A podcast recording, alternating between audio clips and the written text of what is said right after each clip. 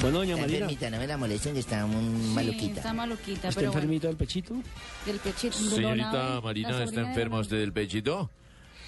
Meltrozo es una pastilla que la hace colocar vigorosa, fuerte y latente. Oye, chúpeme el trozo, señorita Marina, y verá que usted tiene una voz muy Espléndida. espléndida, oye.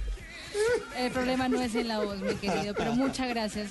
Una encuesta realizada por el diario Sport en España ¿Está revela embarazada, que... señorita Marina? Ah. No, no, es de- el pechito, pero no es la voz. Que ese vómito, malestar, así como dolor de Mareo. cabeza, No, no, no, antojos, no porque ahora la vi empecemos como chismes. No, antojada. no, no. Churria.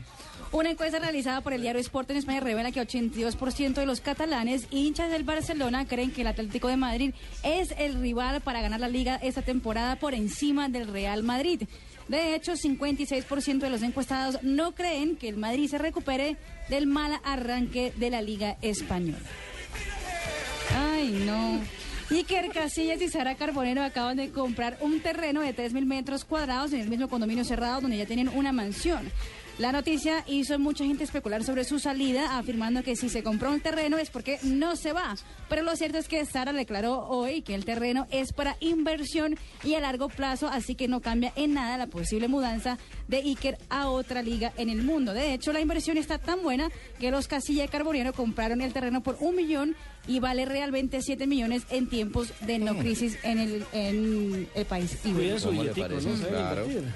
Finca raíz. Mm. Y un grupo de futbolistas del torneo brasileño denominado Buen Censo FC y liderado por el guardameta y capitán del Sao Paulo Rogerio Ceni lanzó hoy un movimiento en el que piden que el calendario de la Confederación Brasileña de Fútbol tenga en cuenta la opinión de los jugadores. Un total de 20 jugadores en representación de 300 que se adhirieron al movimiento se reunió hoy en Sao Paulo para discutir el manifiesto que será llevado a la CBF. Buenos datos, doña Marina, buenos datos. En el final de Blog Deportivo. Ya son las 3 de la tarde, 59 minutos. Siente que los esperamos se mañana nos a fue el partir de las tiempo. 2 y 30 de la tarde. Eso fue rapidito. Ya, no es que hablamos de tanta cosa bonita, tanto partido, tanto deporte. Saludo a don Javiercito que no se deja afectar por lo que le dijo ayer el señor José Fernández, que vuelve Que vuelva mañana al pronto. programa, que vuelva al programa. pronto, jefe. Sí, que vuelva al programa, lo mismo que, que nuestro Marciano Verde. hermano. Nuestro Marciano Verde. ¿Ah? Nuestro marciano verde. El Sí, señor. Marciano Verde. El marciano Alejandro Verde. Pino. Bueno, a continuación, voces y sonidos. Después, Voz Populi, 4 de la tarde en punto. Nos veremos mañana a partir de las 2 y 30 de la tarde. Mil gracias.